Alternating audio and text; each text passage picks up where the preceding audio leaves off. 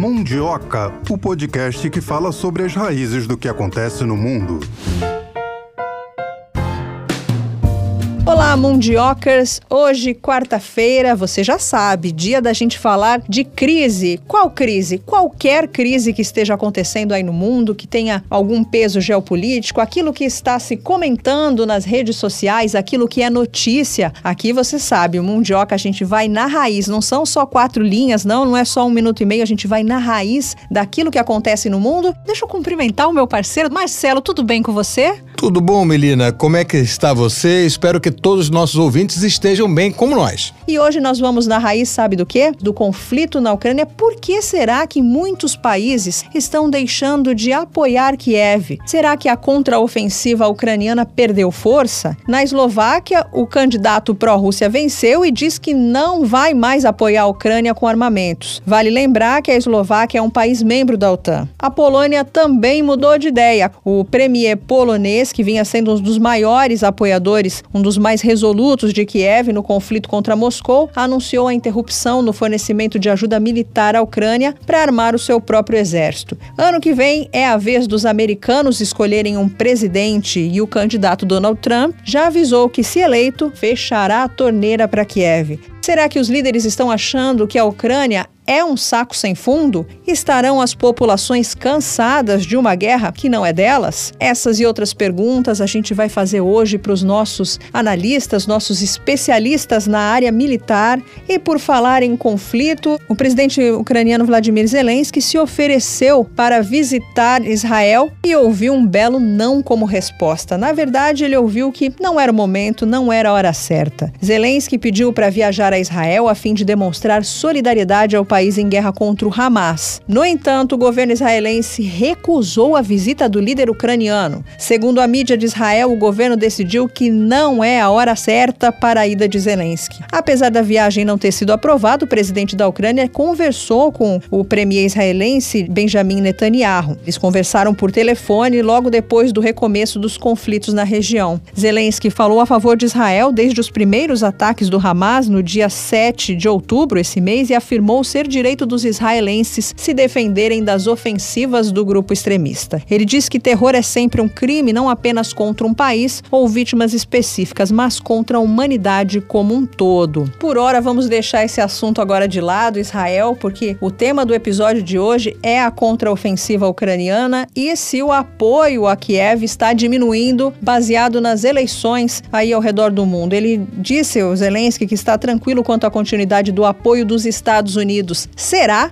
Essa é uma pergunta que eu vou fazer para o próximo especialista, aliás, para o primeiro especialista que vai conversar com a gente agora aqui no Mundioca no episódio de hoje. A gente conversa agora com Rodolfo Queiroz Lateres, ele que é escritor do livro Guerra na Ucrânia, mestre em segurança pública e pesquisador do História Militar em Debate. Seja muito bem-vindo aqui ao Mundioca, tudo bem? Tudo bem? Muito prazer, muito obrigado. Bom, Rodolfo, até agora, como é que a gente pode fazer uma análise do que aconteceu juntamente com a Hungria, com a Eslováquia e com a Polônia, de se mostrarem que não estão mais com a mesma disposição de antes em ajudar a Ucrânia? É uma situação, até certo ponto, que nós, analistas mais independentes, com senso crítico, prevíamos. Por quê?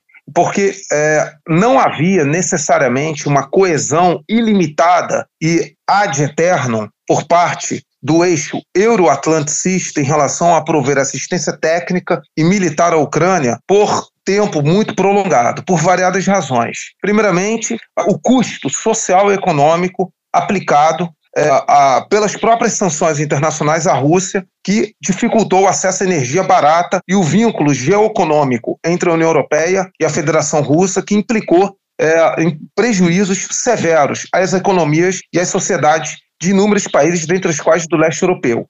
É, outro ponto são, é, ao contrário senso, certos sentimentos históricos, não só de rivalidade, mas de temor e principalmente, eu diria, rejeição em relação à Ucrânia na Segunda Guerra Mundial, a qual precisamos lembrar que o exército independente ucraniano, liderado por Stepan Bandeira, foi um dos que mais massacrou poloneses. E também a Eslováquia foi um país que sofreu muito com o nazifascismo. Portanto, a idolatria significativa a facções neonazistas na Ucrânia, que hoje tem forte influência sobre o gabinete presidencial, isso acaba gerando também um sentimento na elite intelectual desses países de forma muito crítica. E, ao mesmo tempo, temos o um problema relacionado à necessidade, principalmente da Polônia, em relação a proteger os seus agricultores locais da inundação de cereais ucranianos com preços muito abaixo de mercado, a qual isso resulta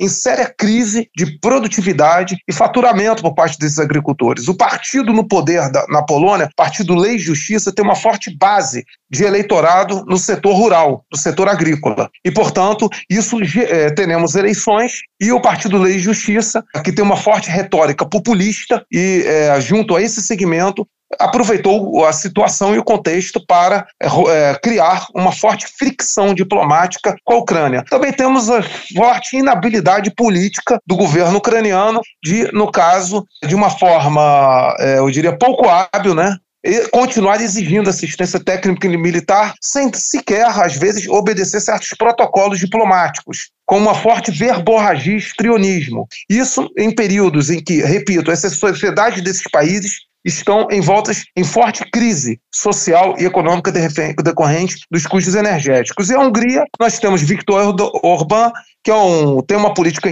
externa independentista que se recusa a romper os laços geoeconômicos com a Federação Russa, tendo em vista evitar justamente crise econômica e social para a sociedade húngara. E também uma visão crítica da forma como os húngaros minoritários da Transcarpátia estão sendo usados como carne, moedores de é, carne, né, na guerra da Ucrânia, em vários eixos. É impressionante a quantidade de húngaros mortos em diferentes batalhas ao longo do teatro de operações da Ucrânia. Húngaros étnicos, né, residentes na Ucrânia, aqui só corrigindo. O Rodolfo, ele escreveu o livro Guerra na Ucrânia. Aliás, me mandou um exemplar, estou lendo. É, Rodolfo, o que é que te motivou a estudar a guerra na Ucrânia?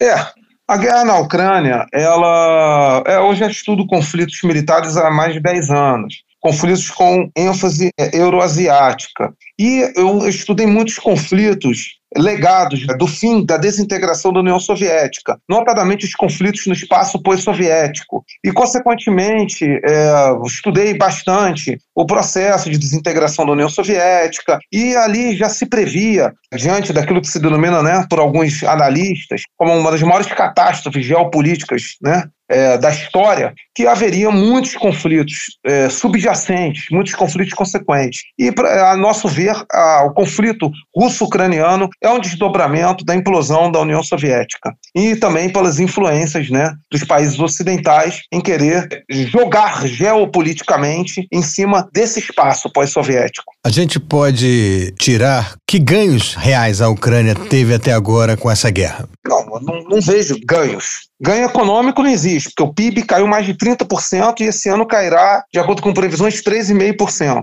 A população reduziu-se substancialmente de 38 milhões para estimados 23 milhões. População masculina reduzir-se a, a em torno de 3 milhões e meio. A maioria ou é refugiado, coincidentemente, grande parte dos refugiados foi para a Rússia, em torno de 3 milhões e 800 mil. As pessoas nem falam sobre isso. Ou então está no teatro de operações, na linha de frente, morrendo né, de forma colossal, dentro de uma escala de perdas, eu diria hecatom, o que é uma verdadeira hecatombe. É, perdeu significativa parte das suas áreas cultiváveis, já que era um país que tinha uma forte capacidade de produção de commodities agrícolas. Teve seu complexo industrial herdado da União Soviética, era o segundo maior da Europa após a, o fim da União Soviética, e ainda assim é, se depreciou ao longo dos anos, ao longo de décadas, mas completamente desmantelado. Se tornou um país totalmente dependente de provisões do Ocidente. Até a folha do funcionalismo público na Ucrânia depende da assistência econômica da União Europeia e dos Estados Unidos. Então, do ponto de vista econômico, político, social, não teve ganhos. E as pessoas analisam nesse conflito a métrica por ganho de território, quando, na verdade, guerras devem ser analisadas pelos seguintes fatores, pelas seguintes variantes de influência: a destruição do inimigo, a capacidade de recursos de sustentação da vontade de lutar, é a vontade de lutar propriamente dito. Então, não é um avanço de dois quilômetros num teatro de operações, uma cor azul num mapa do Institute for Study of War que vai definir êxito de uma guerra. É impressionante como declinou-se do estudo analítico e sério, rigoroso e metódico da história militar e da teoria de guerra. As pessoas se esqueceram até de aspectos inerentes às chamadas formações táticas, retirada tática, retraimento de forças, defesa elástica, defesa móvel, na qual se cede terreno para destruir o inimigo e formar kill zones, né, zonas de matar, que é o que nós temos visto nessa ofensiva ucraniana. Aí se alardeia o avanço de 500 metros em Kletkivka, ali no sul de Bakhmut, como uma grande vitória. Mas a que preço? A preço de uma brigada inteira? De centenas de equipamentos?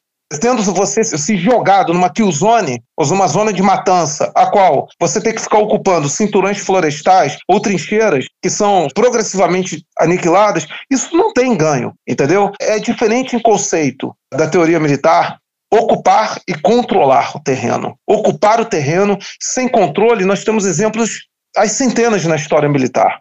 Ainda falando sobre os parcos resultados dessa contraofensiva, já que você falou das métricas, dos números, né? Eu li que a Ucrânia conseguiu andar 15 quilômetros e recuperou oito aldeias, das quais muitas a Rússia já pegou de volta. Será que você poderia trazer alguns números para gente dessa contraofensiva? Olha, é, que, que acontece? Uma própria matéria do New York Times definiu que os ganhos líquidos territoriais da Federação Russa, desde janeiro desse ano, né, são superiores aos ganhos líquidos territoriais da Ucrânia. No caso, é, nós temos cerca de acho que 260 quilômetros quadrados, somando todo o teatro de operações, desde a ofensiva de 4 de junho, em tese recuperados. Mas nós temos, é, desde alguns dias atrás. Recuperados pela Rússia ou pela Ucrânia? Pela Rússia, né? Não, 260 km quadrados pela Ucrânia. Hum. Só que aí que está o detalhe. Diversos contra-ataques russos foram estabelecidos, por exemplo, no setor de Rabotino, na saliência de Verimensk, na junção ali entre Zaporizhia e Donetsk. Ali também, na, no eixo de Kupiansk. E a qual esses ganhos líquidos territoriais da Ucrânia, até eles ficaram relativamente anulados. E também em Krasliman, com as forças russas, taticamente ocuparam posições mais vantajosas na floresta de Serebrianka, próxima ali de Brova. Ou seja, se tornou algo marginal e que não é o principal componente de avaliação das circunstâncias operacionais de uma guerra que tem inúmeros fatores complexos. Agora, Rodolfo, há de convir também que em todo conflito, toda batalha, se trava uma outra guerra, que é a guerra da informação ou desinformação, correto? Sim, sim. O que, que acontece? Nós temos que entender, isso não é de agora, que em todo conflito você tende a criar hypes, ou seja, hipérboles informativas. E você tem o sexto componente multidominial de um conflito, de uma guerra, de uma estratégia de guerra, que é a guerra cognitiva, que visa conquistar corações e mentes através da narrativa. Não importa a verdade factual, importa a simbologia, e essas simbologias são definidas através de vieses. O que é o viés? Viés é a tendência de você estabelecer um julgamento parcial sobre um evento, ainda que, ainda que seja uma meia-verdade. E a opinião pública ela faz um papel decisivo em formar crenças. Então, consequentemente, ah, você tem narrativas que eh, hoje se revelam até risíveis. A Rússia só tem munição para três dias. A Rússia perdeu 280 mil soldados. A Rússia perdeu metade da sua frota de tanques. A Rússia perdeu 20% da sua frota de aviação. Isso é absurdo, não, não tem sustentação, entendeu? Até porque já teria entrado em colapso a sociedade russa, entendeu? E hoje, inúmeros think tanks ocidentais, analistas ocidentais mais independentes, criticam essa abordagem. Porque o que, que acontece? Não é torcer por um lado ou outro. Mas você fazer uma análise enviesada, você dificulta até a resolução do conflito. Porque o viés tende a mascarar a realidade e, consequentemente, a legitimar decisões que prolongam o conflito e que é, prolongam o sofrimento de toda uma sociedade, de todo um povo. Bom, a gente sabe que os Estados Unidos, me corrija se eu estiver errada, gastam 100 milhões de dólares por dia para sustentar essa guerra na Ucrânia. Só que agora a gente tem também a guerra de Israel, que os Estados Unidos, o Biden acabou de declarar apoio. Será que eles vão conseguir manter essas duas frentes? Muito difícil embora os Estados Unidos tenham uma capacidade econômica e financeira muito significativa de, de financiar e prover. porém, nós temos que entender isso não vem sem um custo à sociedade norte-americana, ao orçamento norte-americano. Nós temos os déficits trigêmeos dos Estados Unidos, né, o déficit comercial, o déficit fiscal e o déficit orçamentário. Isso cria instabilidades, né, tendo em vista nesse, sempre as chamadas paralisias, né, para poder ampliar o teto do orçamento e da alavancagem né, da dívida norte-americana. E, logicamente, isso tende a estabelecer uma seletividade e uma prioridade. Os Estados Unidos continuarão provendo ajuda à Ucrânia. Os Estados Unidos ainda têm 1,6 bilhões, no caso, provisionados para ajudar a Ucrânia até o final do ano, e mais 5,4 bilhões dentro da ordem executiva, né? aquela que não precisa de autorização do Congresso é, americano, que é diretamente fornecida pelo gabinete presidencial do Biden. Então, tem 7 bilhões de dólares. 7 bilhões dá ainda para prover muita coisa em equipamento e munições. Só que isso tende a arrefecer, e principalmente com a escala de perdas ucranianas, a qual se anunciou é, já um novo projeto de lei para se mobilizar para soldados rasos pessoas de acima de 65 anos, quando já foi aprovado com 60 anos de idade, mulheres sendo mobilizadas, deficientes físicos, portadores de enfermidades incuráveis. Então é uma situação muito crítica, que a qualidade de treinamento tende a ficar cada vez pior. Lembrando que a Ucrânia depreciou grande parte das suas unidades de combate na Batalha de Bakhmut e também é, nos assaltos frontais no eixo do Zaporizhia desde 4 de junho. Até de forma precoce, implantando brigadas treinadas pela OTAN de elite, como a Jagger e a Marum. Agora, Rodolfo, esse dinheiro que você disse que os Estados Unidos têm provisionado para a ajuda à Ucrânia, tem o detalhe político também que o, o presidente Biden concorre a uma reeleição e o, o, opositor dele, Donald Trump, já disse que por ele, ele sendo eleito, os Estados Unidos saem dessa briga que não é uma briga americana e deixa o Zelensky sozinho. Se o Zelensky perde esse dinheiro é, concomitantemente com apoio americano, você acha que esse conflito dura mais quanto tempo? Olha, é muito difícil de você predizer e prever, fazer prospecção de fim de conflito, porque é o seguinte, você tem métodos também de guerra assimétrica, de guerra irregular. Ainda que, do ponto de vista convencional, a Rússia controle determinadas áreas, estabeleça uma derrota militar, as forças armadas ucranianas poderão ainda subsistir formações irregulares. Ter-se uma possibilidade de uma guerra insurgente de anos. Então é complexo informar isso. Agora, essa escala de um super exército estruturado pela OTAN porque nós temos o seguinte: nós temos o exército pré-guerra ucraniano, que é o segundo maior exército da Europa, eu costumo dizer isso. A Ucrânia não é um adversário, como os Estados Unidos pegaram no Iraque e no Afeganistão. Iraque, a Ucrânia era o segundo maior exército da Europa. Tinha o maior inventário de tanques, depois da Rússia. O maior inventário de sistemas múltiplos lançamentos de foguetes, depois da Rússia. 400 mil reservistas experimentados no conflito de Donbas desde 2014. A Ucrânia tinha milhares de blindados. A Ucrânia era uma máquina militar existencialmente perigosa, ameaçadora mesmo para os interesses geopolíticos da Federação Russa. Esse exército pré-guerra foi destruído em junho.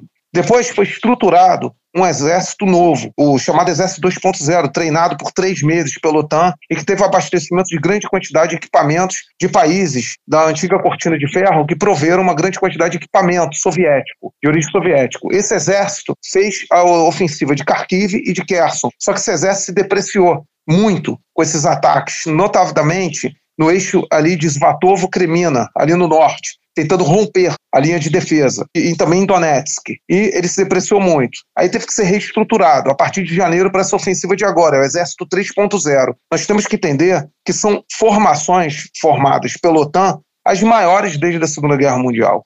Então não é um exército qualquer, é um super exército com uma máquina militar gigantesca naquilo que se define como zoológico de armas.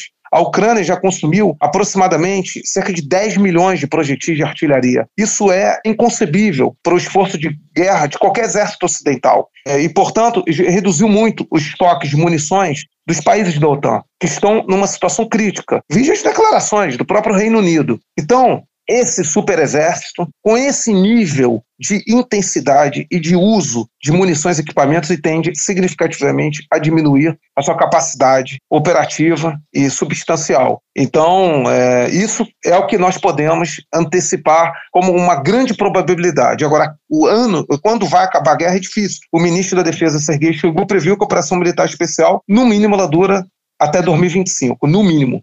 Muito tempo. Agora, falando um assunto que é, eu acho bem preocupante, que é o uso de bombas de fragmentação da Ucrânia no território ucraniano. Essas bombas, elas podem explodir depois de décadas e amputar um braço, amputar uma perna. Por que, que a Ucrânia está fazendo isso no seu próprio território? Olha, é complexo fazer uma análise. A Ucrânia ela tem um mecanismo de mobilização geral constritiva muito forte. Isso é fato. Ela tem um serviço de segurança, o SBU, muito poderoso. Independentemente do que você fale, é um serviço de segurança muito poderoso. Tem uma ideologia de resistência e de identidade nacional forjada que não vou entrar no mérito se ela é correta ou errada, mas tem uma ideologia forjada de identidade nacional muito significativa principalmente nas áreas centrais e a oeste. Então, isso cria, né, uma certa motivação ainda para resistir. Agora, quem não quer resistir se refugiou. E são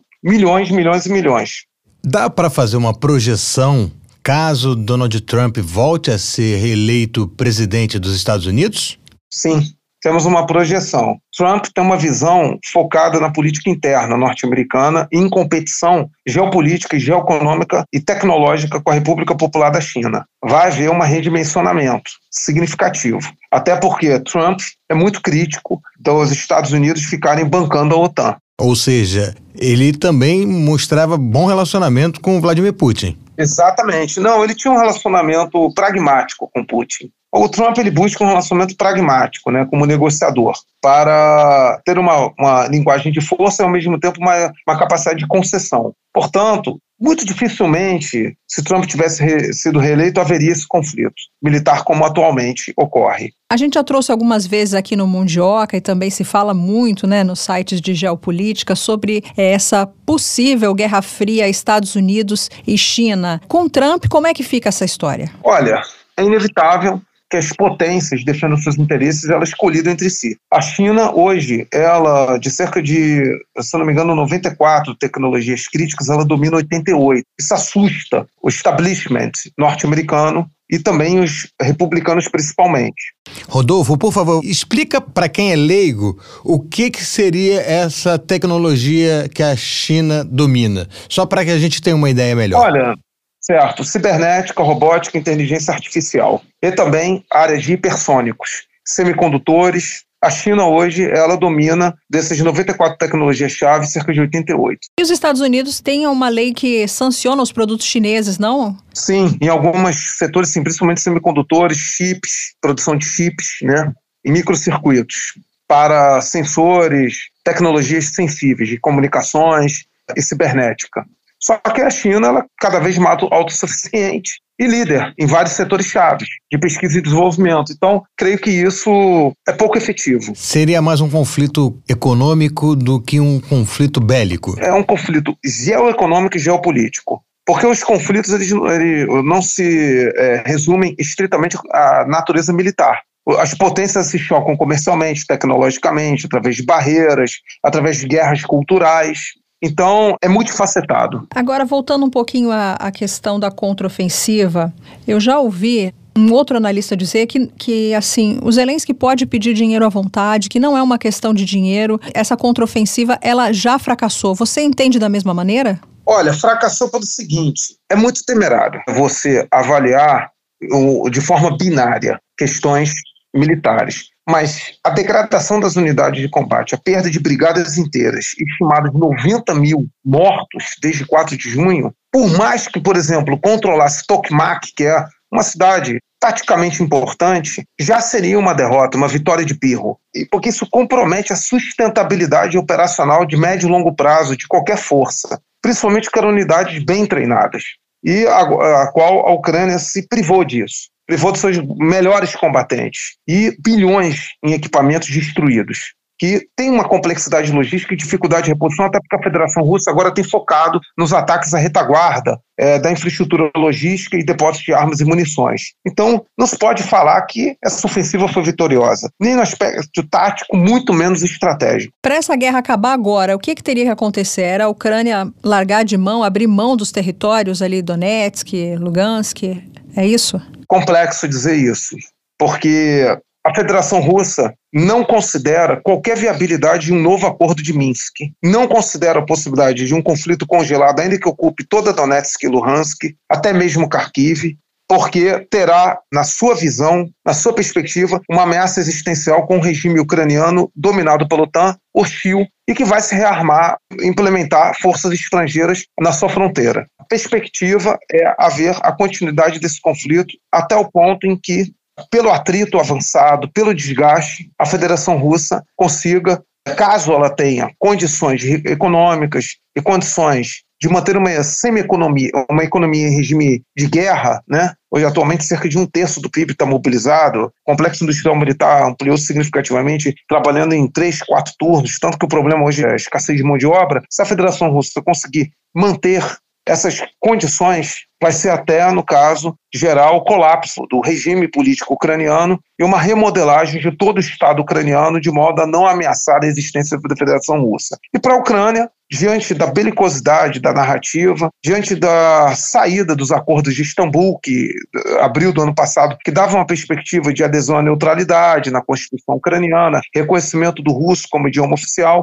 diante dessa saída, eh, dizem, né, impulsionada pelos britânicos e pelos americanos, dificilmente também ela buscará outra estratégia que não seja tentar desgastar a Rússia, ainda que ao preço, como se fala, até o último ucraniano. Então a perspectiva é de uma continuidade das confrontações e também nós temos os círculos nacionalistas de ambas as forças beligerantes. Na Federação Russa, vai ser considerada uma traição muito grande por grande parte da sociedade, para centenas de milhares de combatentes, qualquer acordo com o Ocidente em condições que mantenham uma Ucrânia ameaçadora a existência da Federação Russa. E no caso, se a Ucrânia fizesse um, uma meia volta e quisesse sair da OTAN, você acha que esse conflito terminaria rápido? Olha, eu creio que no ano passado isso era viável, atualmente muito difícil, muito difícil. Só se houver uma mudança política na Ucrânia, um novo gabinete presidencial, controle das facções hipernacionalistas ucranianas, os batalhões nacionalistas, enfim, muito difícil, até porque, repito, os batalhões nacionalistas estão profundamente enraizados na estrutura militar ucraniana. Então, isso continuaria sendo um problema. E a Federação Russa observa isso. Então, é uma situação muito complexa. Agora, vamos fazer um exercício de imaginação para o outro extremo. Existe a possibilidade da Rússia reintegrar esse território da Ucrânia? A Ucrânia toda, não só Lugansk, Donetsk, Zaporizhia? Houve um referendo e ainda que esse referendo seja juridicamente questionável do ponto de vista do direito internacional, porque ele é uma anexação de território de um outro Estado, isso foi submetido à Duma estatal russa. Ou seja, a jurisdição interna russa já é, reconheceu formalmente e juridicamente. Voltar atrás seria um colapso político, social muito sério na Rússia, que não cabe retrocesso. No caso, o senhor coloca que não, a Ucrânia não seria reanexada à Federação Russa. Ah, não, você está falando não, a falando... Ucrânia como um todo. Né? A Ucrânia é, toda. Como um todo, é, é isso. Não só aquela, aquele trecho, não, a né? Como um todo, eu não creio que ela, como um todo, tenha condições de ser anexada à Federação Russa. Fatores culturais, históricos, o custo, o custo de controle disso, o custo de ocupação, temos que considerar que a ocupação de novos territórios implica num custo muito alto, no aspecto demográfico, econômico, institucional. Você tem que começar do zero novas instituições. Isso é muito caro. E a Ucrânia é um estado enorme. E as regiões de Lviv, Franco-Ivanov, Galícia, elas são hostis, se veem mais próximas até certo ponto, da Europa do que da Rússia. Então, isso criaria uma, uma situação muito hostil, entendeu? Então, eu não creio numa anexação total da Ucrânia. Isso aí, a, pelo menos a médio prazo, não é viável. Isso poderia desencadear novos conflitos? Uma ocupação total? Sem dúvida, novos conflitos. Novos conflitos. Com novos, novos jogadores, conflitos. com novos países envolvidos. Com novos jogadores. A, a Polônia, por exemplo, ela, em alguns círculos nacionalistas e acadêmicos, fala que seria o ideal a incorporação de Galícia e Lviv, essas províncias, né, que já tinham pertencido ao Grão-Ducado, né, polonês e lituano no passado, né? Ou seja, seria uma nova ordem mundial. Na verdade, nós já estamos numa nova ordem mundial, né? Todos esses conflitos que nós vemos hoje é a reconfiguração da ordem mundial. Não uma ordem mundial unipolar pós Guerra Fria, uma ordem mundial multipolar, imprevisível e com diversos atores globais buscando suas esferas de influência, ainda que regionais. Turquia, a Federação Russa, República Popular da China, o Irã, a qual, infelizmente ou felizmente, depende da perspectiva de, que, de análise, o Ocidente coletivo não consegue entender e ainda quer ter aquela visão unilateral do mundo. Tá certo, a gente conversou com Rodolfo Queiroz Lateres, escritor do livro Guerra na Ucrânia, mestre em segurança pública e pesquisador do História Militar em Debate. Muito obrigada pela sua entrevista. A gente conseguiu pegar aí várias informações, informações inéditas, né, Marcelo? Isso, isso, e deu mais um pouquinho pra gente de um saber que muitas vezes não chega até aqui, chega até o Ocidente. Por isso que o nosso slogan aqui do Mundioca é o podcast que vai na raiz raiz daquilo que acontece no mundo, porque aqui a gente não fica no superficial. É, Rodolfo, antes de você se despedir da gente, eu queria te perguntar como é que o ouvinte pode conseguir comprar um exemplar do seu livro Guerra na Ucrânia. Onde é que ele encontra? Ele encontra até na Amazon e no site da editora Plácido, Plácido Editora. E também em algumas livrarias, mas é mais fácil adquirir ele de forma online, né? Como hoje em dia é recorrente, né? Obrigada, Rodolfo. Um abraço. Eu que agradeço a oportunidade e a disposição. Muito obrigado, viu? Pois é, a gente sabe que os Estados Unidos apoiam a Ucrânia. A estimativa é de que eles gastam por dia 100 milhões de dólares com a, o conflito na Ucrânia e agora apoiando Israel, já mandaram porta-aviões. É um aliado histórico, né? Israel é um aliado histórico dos Estados Unidos. Talvez os Estados Unidos tenham que manter ao mesmo tempo duas guerras. Será que essa ajuda é sensata? Será que os Estados Unidos vão continuar mantendo essa ajuda à Ucrânia? mesmo tendo que ajudar Israel ao mesmo tempo? Como é que a população dos Estados Unidos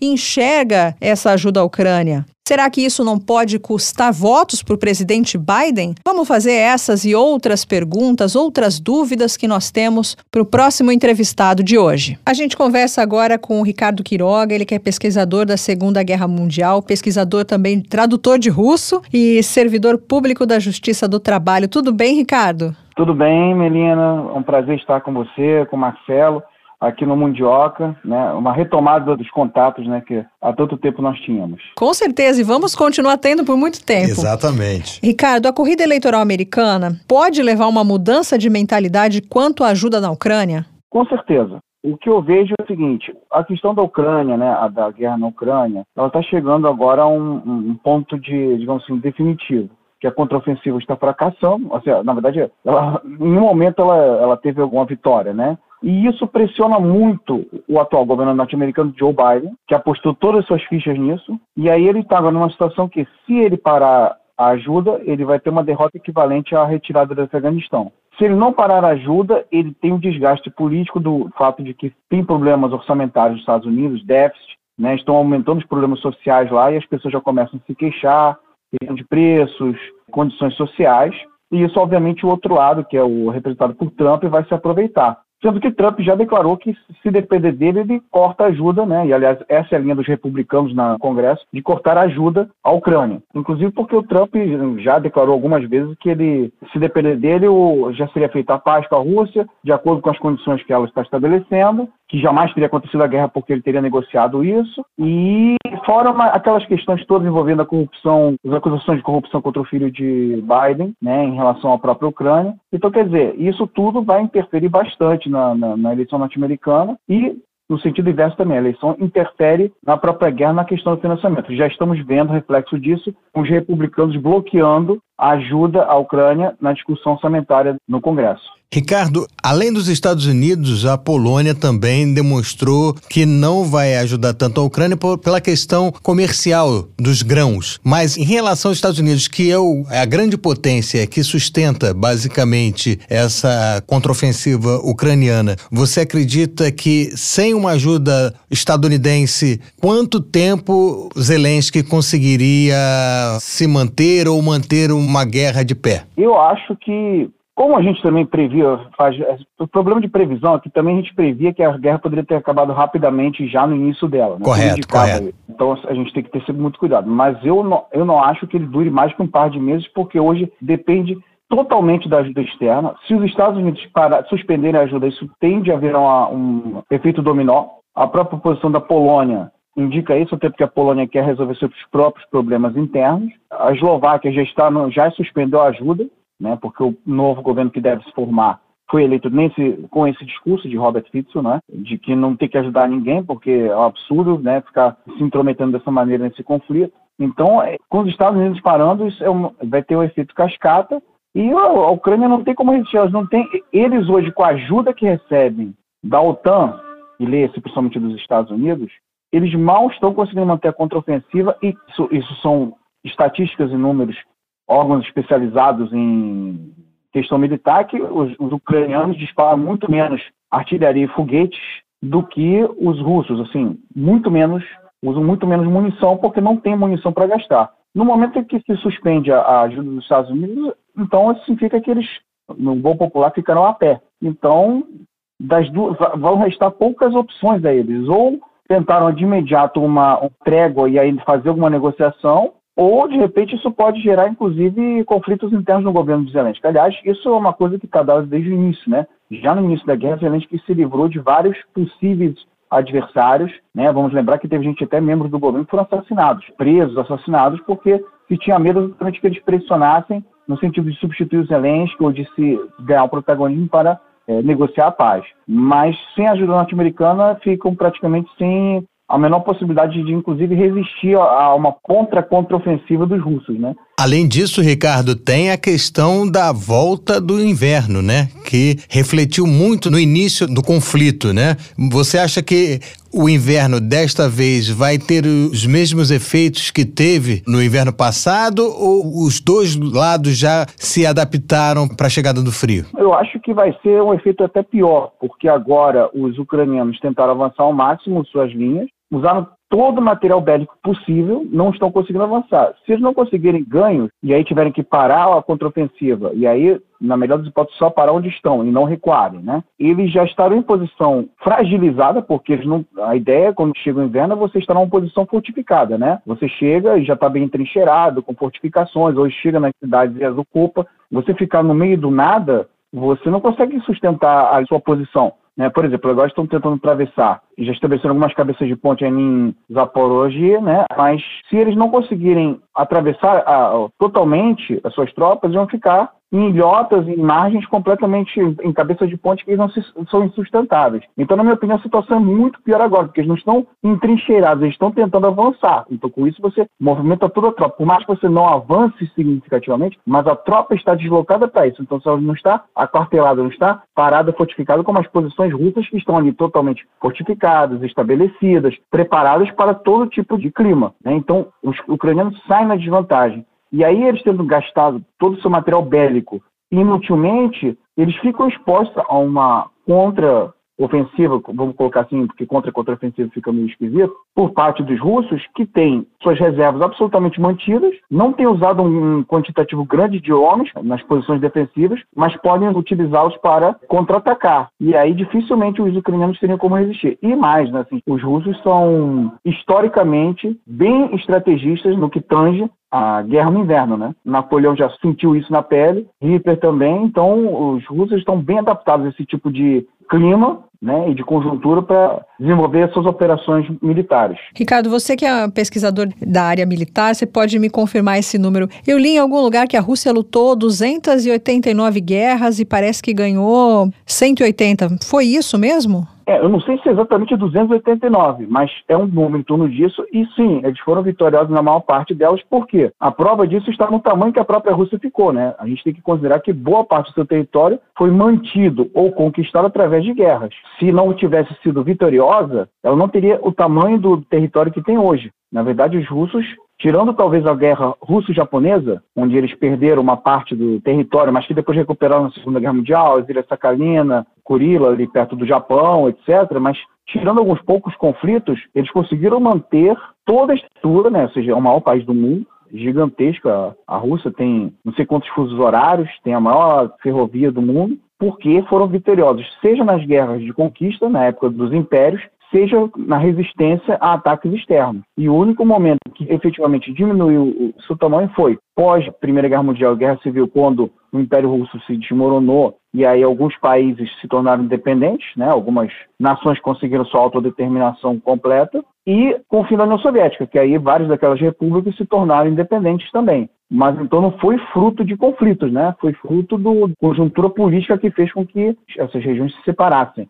Né? Então, de fato, os, os russos foram vitoriosos desde o surgimento dos primeiros russos, como se chama, né? É, a partir inclusive dos vikings, que foram os, alguns dos primeiros fundadores e habitantes do se tornou posteriormente a Rússia que conhecemos hoje em dia. Ricardo, diante desse panorama que você colocou da possibilidade da chegada no inverno mais rigoroso da falta de gás para o aquecimento das pessoas e principalmente a questão da corrida eleitoral nos Estados Unidos, onde uma derrota do presidente atual Biden para Donald Trump. Quanto tempo a gente teria e que situação estaria fadada à Ucrânia? A Ucrânia seria com certeza forçada a negociar. Simplesmente, até porque, assim, a gente precisa trabalhar com os fatos e fora da mídia ocidental, a, a grande mídia ocidental, que trabalha aquilo que o Departamento de Estado dos Estados Unidos fica espalhando como se fosse a verdade, né? Porque, assim, é fato que a Ucrânia já algumas vezes tentou negociar a paz. Inclusive lá atrás, vamos lembrar que no início, quando os russos chegaram às portas de Kiev,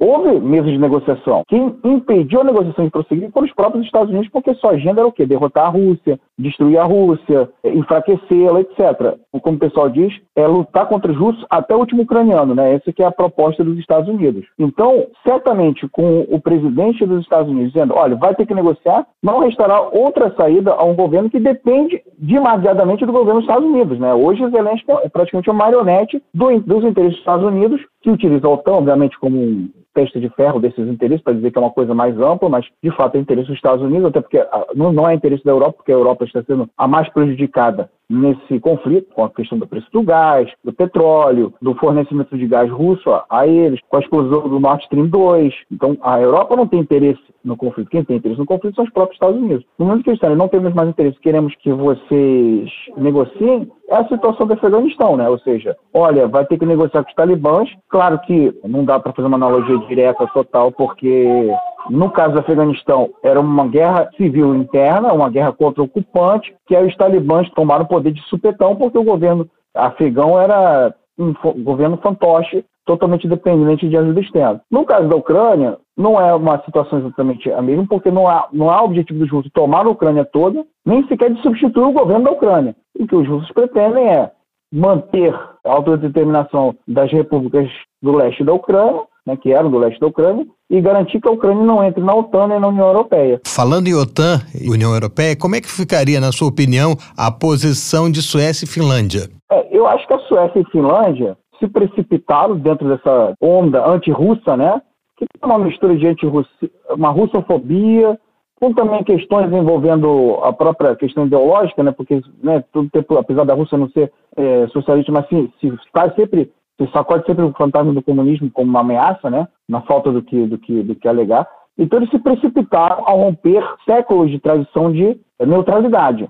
Então acho que eles vão começar a, a se preocupar com essa situação, ou seja, eles deram um passo mais radical no sentido de entrar na OTAN e criar uma nova fronteira com a Rússia, da OTAN com a Rússia, embora obviamente geograficamente diferente, não é a mesma coisa da, da Ucrânia com a Rússia. E agora eles vão inclusive se questionar até que ponto eles podem garantir a sua segurança caso, e eu quero botar muitas aspas, os russos resolvessem criar um novo conflito. Eu boto muitas aspas porque não, há, não é interesse dos russos. Mas eu acho que tudo, todo mundo vai começar a olhar, né? Ou seja, peraí, a, gente, né, a Ucrânia foi estimulada a resistir, foi estimulada a combater os russos, de repente, após todo desgaste, destruição, perda de vidas, vai, vai ser obrigada a fazer aquilo que os russos desejavam desde o início. Então, obviamente, isso cria toda um, uma questão política e psicológica interna, né, de, peraí, será que nós fizemos o certo ao, ao aderir à OTAN e agora a gente não sabe se efetivamente nós vamos ser defendidos em caso de um conflito? Não. Eu acho que a Suécia e a Finlândia ficam numa situação difícil. E o pior é que a própria Suécia ainda não tem garantia de ingressar na OTAN, né? porque depende da boa vontade da Turquia, que fica jogando com isso, né? ou seja, a Turquia tem suas demandas, e com a própria Hungria, que também se posicionou contrariamente. Né? Então, tudo isso enfraquece a situação da própria Suécia e Finlândia. E agora, com o novo conflito agora na Palestina, entre Israel contra a Palestina, a gente vê, a situação fica muito pior, porque agora as atenções se voltaram para lá e a própria Turquia ganha um peso ainda maior tá, nessa conjuntura internacional, que lhe permite chantagear ainda mais a Suécia se for o caso. Pois é, Ricardo, ainda falando da relacionando os dois conflitos, né? Já saíram notícias de que armas da OTAN que foram enviadas para Kiev teriam sido vendidas para grupos terroristas e, po, e po, não estou chamando o Hamas de terrorista, mas podem estar sendo usadas contra Israel. E agora? Nem, como diz, para surpresa de zero pessoas, não é isso? Não é assim que o pessoal fala popular? É. Pedra cantada há muito tempo, o Ocidente fecha. Agora que a gente vê a mídia falando, é, pode ter corrupção na Ucrânia, é, o governo norte-americano agora vai começar, por pressão dos republicanos, exigir que tenha prestação de contas. Nenhuma novidade. A Ucrânia já com o governo anterior de Poroshenko e agora com Zelensky, era já um dos países mais corruptos da Europa. Não tem por que isso mudar. Na verdade, a guerra apenas aguça a corrupção. Como nós vimos, venda de licenças para quem não, quis, não queria ser convocado para a guerra, desvio de armamento, desvio de equipamento, outros equipamentos como roupas militares, etc. Todo mundo sabia disso. Já estava na, na Deep Web, já estava se vendendo armamento da OTAN e mesmo não, não só da OTAN, mas dos países que compõem a OTAN, mas aqueles armamentos antigos soviéticos que são úteis, já são vendidos. Então, obviamente, nada inesperado de que exista armamento da Ucrânia, e não só no armamento, é, digamos assim, puramente ocidental, mas esse armamento, o antigo armamento soviético que estava nesses países, que forneceram blindados, canhões, sistemas antimíssil, é, submetralhadores, fuzis, etc., que já esteja na mão de grupos terroristas ou grupos é, paramilitares regulares ao redor do mundo. Inclusive, já foi detectado em grupos criminosos, salvo engano, na Suécia. No mesmo qual dos, qual dos países, eu acho que foi na Suécia, já foi detectado armamento desse tipo. Então, claro, existe um grupo que quer adquirir armamentos, e não precisa adquirir, inclusive, diretamente, porque, inclusive, esses grupos normalmente nem compram diretamente, usam, usam os chamados negociantes de armas, né? Que eles servem, né? Ou seja, compram e revendem, compram e revendem. Então, compraram e utilizaram. Nada de novo no front, apenas mais uma lição dolorosa para o Ocidente e para Israel também, que ajudou nisso, ou seja, não o armamento que seria destinado para Israel, os Estados Unidos, Israel permitiu que fosse destinado para os ucranianos, também forneceu algumas coisas, armamento pesado, porque Israel sempre se preocupou em manter sua própria estrutura militar, então não, não queria fornecer, mas é o, serve de, de, de lição dolorosa para eles e apenas ajudou a alimentar um outro conflito. A gente não vai entrar agora, obviamente, nos detalhes desse novo conflito, porque eu acho que isso mereceria uma outra discussão, e também nos contrapondo ao revisionismo e ao que fala a mídia ocidental, que é uma vergonha, seja agora a guerra Israel-Palestina, se há uma coisa que ficou clara, é a manipulação e a falsificação dos fatos por parte da mídia ocidental, da grande mídia ocidental. Assim, é uma coisa assim que serve de estudo para faculdades de, de jornalismo, porque assim é uma coisa tão escrachada, tão vergonhosa, que eu não sei como é que as pessoas têm coragem de se dizer jornalistas, de se dizer imprensa, né? E quando a gente vê um trabalho como o próprio Mundioca faz, de tentar trazer um debate, é, como é que se diz, equilibrado, um debate transparente. Escutando os dois lados, né? Avaliando os dois lados. Exatamente, avaliando tudo, você pode ter uma linha editorial, isso não é problema, desde que ela seja explícita e desde que você permita que os ouvintes, espectadores e telespectadores tenham direito a tirar conclusão a partir de várias visões e principalmente da verdade dos fatos. Por mais que a gente não queira estabelecer que exista uma única verdade, mas você não pode ter manipulações escrachadas, como por exemplo, de um lado você dizer, olha, os russos estão bombardeando as cidades e instalações civis ucranianas, mas por outro lado, eles dizem que os ucranianos conseguem, com sistemas antimíssil ocidentais, interceptar todos os mísseis russos. Bom, então existe algum problema aí. Alguma dessas, dessas afirmações é mentira. Sim, muito provavelmente. Ricardo, uh, os governos da União Europeia têm reafirmado reiteradamente o apoio a Kiev, mas as populações nem tanto. Na Itália teve protesto, na Alemanha recentemente houve protesto também. Até quando você acha que os governos vão conseguir sustentar esse, entre aspas, apoio? É, é engraçado, né? O Ocidente se vangloria de ser o berço da democracia, democracia é o governo do povo, ouvindo as aspirações populares. Mas é esquisito, porque as pesquisas feitas por institutos ocidentais mostram que na maioria dos países da União Europeia, a maioria da população hoje já é contra apoiar a Ucrânia ou fornecer armamento, fornecer todo tipo de, de apoio à Ucrânia. Ora, se a maioria é contra, supostamente no sistema democrático, o governo deveria seguir o que a maioria quer e não aquilo que lhe convém. Né? Então a democracia ocidental se mostra cada vez mais uma coisa muito retórica e pouco real, né? Coloquemos assim. Então, o que eu vejo são essas manifestações cada vez maiores e cada vez mais contundentes. Você vê que as pesquisas demonstram isso. Você não vê manifestações em favor do governo ucraniano. E hoje, inclusive, vários desses países hoje querem ver os ucranianos pelas costas. Já não querem mais os imigrantes. Já, eu acho que, não me lembro agora se é a Suíça que está agora querendo pagar as pessoas, pra, os ucranianos, para voltarem para a Ucrânia. Né? Em vários lugares estão restringindo ao máximo os ucranianos. Por quê? Então não achou que ia ser muito rápido, que os russos seriam derrotados, que iriam sair da Ucrânia e resolveu. Não, não resolveu, se alongou. E aí, quem se preparou para um conflito longo foi a Rússia. Ao contrário do que os analistas ocidentais falavam que, né, porque se nós levássemos em conta os analistas ocidentais, todo dia estava acabando a munição russa, né? Os russos estão ficando sem munição, os russos estão ficando sem munição, os russos estão ficando sem mísseis, e de repente nós continuamos com mísseis, com munição. Os russos perderam sei quantas centenas de milhares de pessoas. Que, aliás, essa, essa, essa matemática macabra contra russos, soviéticos, sempre foi muito utilizada, né? Milhões morreram, milhões foram assassinados. Aí você não entende como é que a população continua gigante, mas enfim, isso é coisa do Ocidente. Não é. Eu sempre dizia, olha, os soviéticos, né, principalmente na colônia soviética, eles precisavam se reproduzir como ratos para depois das perdas que tiveram na Primeira Guerra Mundial. Na Guerra Civil, na Segunda Guerra Mundial, fora as imigrações que aconteceram em decorrência desses conflitos, ter chegado, quando acabou a União Soviética, ela tinha em torno de 300 milhões de habitantes. Então, como é que na Europa, sabidamente, a natalidade é menor? E quanto maior a instrução da, da, população, menor ainda a natalidade. Como é que, então, eles conseguiram chegar a 300 milhões de pessoas? Então, tudo isso mostra como é que é essa manipulação. Então, também se dizer, olha, porque a Rússia vai, vai ser derrotada em breve, porque o Putin está com câncer, porque o Putin vai ser derrubado. E aí, o que acontece? Na verdade, os russos, como sempre historicamente fizeram, se prepararam para um conflito de longo prazo, prepararam-se para a saída do, do, do, dos investimentos ocidentais, tudo resistem à, à economia, continua crescendo, desemprego baixando, a situação social sob controle, e aí o Ocidente que está pagando o preço porque não se preparou para isso, porque achou que, mais uma vez, eles iam derrotar os russos, porque a superioridade militar, econômica e política do Ocidente faria com que a Ucrânia fosse vencedora contra os russos. Enfim, tem um pouco de, de cegueira política, Claro que existe um pouco também de, olha, temos que manter esse discurso para não desistirmos, mas a, a, a, história mostra também que os estrategistas ocidentais têm uma tendência a errar muito. Mas já visto na própria Segunda Guerra Mundial, quando deixaram todo espaço para Hitler iniciar o conflito e ocupar a Europa continental praticamente toda, porque achavam que não ia acontecer isso, porque ele não era tão mal assim, que ele só estava sendo estava só querendo se vangloriar, que na verdade não era tudo isso, e que poderiam voltá-lo contra a União Soviética e aí se livrar do seu inimigo ideológico. Então, assim, o Ocidente tem essa, essa reiteradamente erra nas suas próprias análises.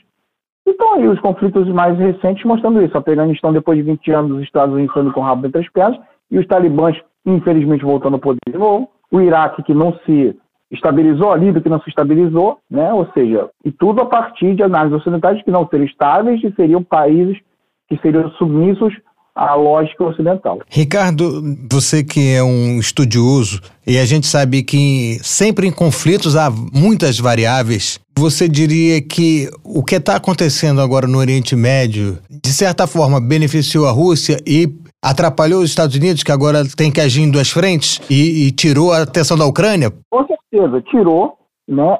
Tirou o foco. Agora os Estados Unidos têm que deslocar o seu material bélico e tudo para Israel, porque Israel é seu aliado de primeira hora. A Ucrânia é um aliado conjuntural, é um, é um, é um momento que eles podem enfrentar os russos, mas assim, os Estados Unidos nunca tiveram assim, grandes amores pela Ucrânia. Mas um país do leste europeu, a gente sabe que o ocidente, da República Tcheca para lá, não são europeus, né? Os europeus ocidentais não consideram os europeus do leste europeu europeus, são asiáticos são, são as hordas de tártaros, mongóis, hunos, etc. Então, é, é, sempre a gente tem que ter, deixar isso claro para o nosso ouvinte, porque esse discurso, a União Europeia, os europeus colocaram esses países do leste europeu na União Europeia somente para poder a quem explorar mais, mas não porque morram de amores, porque queiram ter poloneses, tchecos, eslovacos consigo.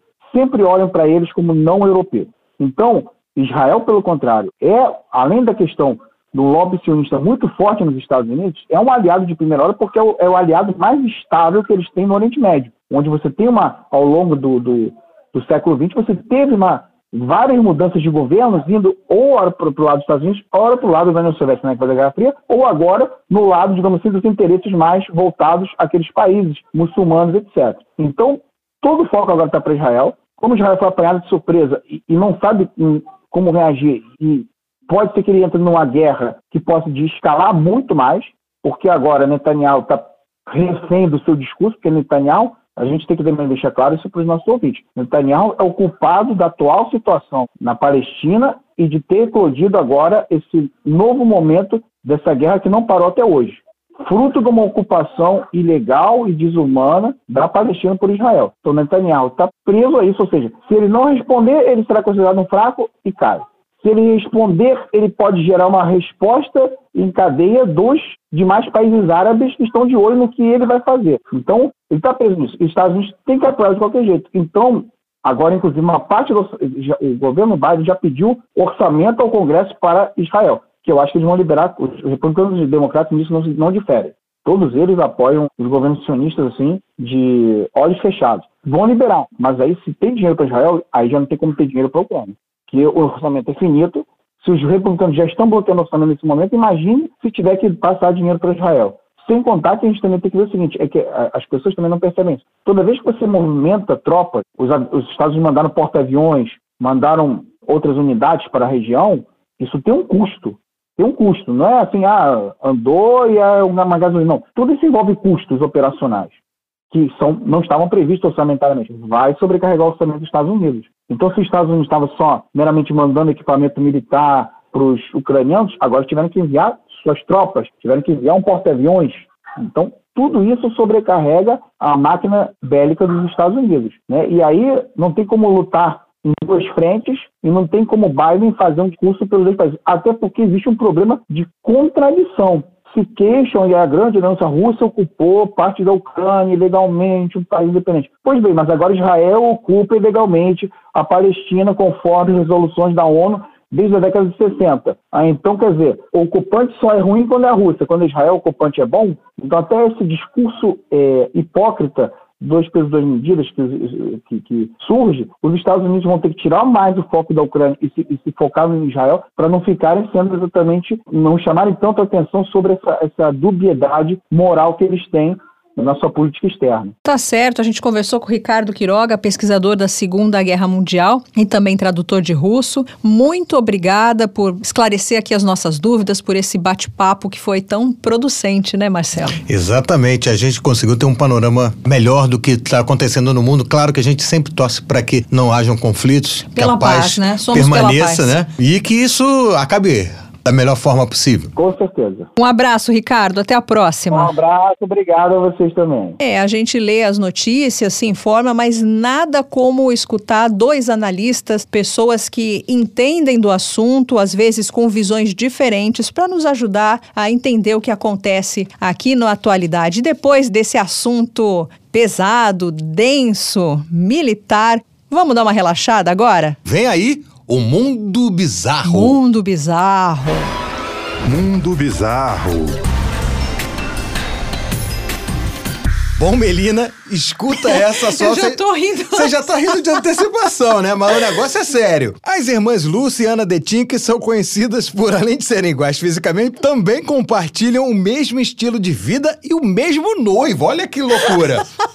Elas descobriram que diferem algo, os dentes, e por isso vão passar por um procedimento para deixá-los iguais. Agora, presta atenção na loucura. As irmãs estrelam um reality show sobre irmãos gêmeos. A Ana descobriu que terá que passar por um procedimento doloroso para remover um dente inflamado. E a Lucy decidiu que também vai retirar um dente, só que saudável, apenas para que elas fiquem iguais. Olha que coisa doida. E aí elas falaram: nosso principal medo é se nossas bocas forem diferentes e nós não formos as mesmas. Falou uma das irmãs no episódio do reality show. Que loucura, gente. Eu tô rindo primeiro delas compartilharem o mesmo noivo. Ah, isso daí seria triste, Como é que né? será que é essa Agora, escala? uma tá Como com é dente funciona? ruim, a outra vai porque tava com dente bom, ela arranca o dente só pra ficar parecida. É? Pelo amor de Deus. É, tem algum mistério aí nessa coisa de gêmeos. Eu, todos os gêmeos que eu conheço, desculpa aí, pessoal, mas eu- os gêmeos que eu conheço são meio estranhos. Não, eu tenho cunhados gêmeos gêmeos tão, são tranquilões, são tão na boa. Embora eles até uns 14, 15 anos, eles eram idênticos. Depois a vida foi modificando um pouquinho ele, um quebrou o nariz, aí ficou mais fácil. De né? identificar. Quem tinha o nariz mais grossinho e quem não tinha o nariz mais, mais grossinho. Mas antes, quando eles eram adolescentes, era muito difícil você saber quem era quem, né? Se é Ruth ou Raquel, Raquel Ruth, era aquela história assim. Mas assim, nada perto das irmãs Lucy e Ana de né? Gente, esse pessoal, desculpa, tem que ir pra terapia, né? Com certeza. Mesmo noivo, não dá. Tirar o dente saudável, por favor, né? Isso aí já passou do limite. Esse, com certeza, é um mundo bizarro. Mundo Bizarro.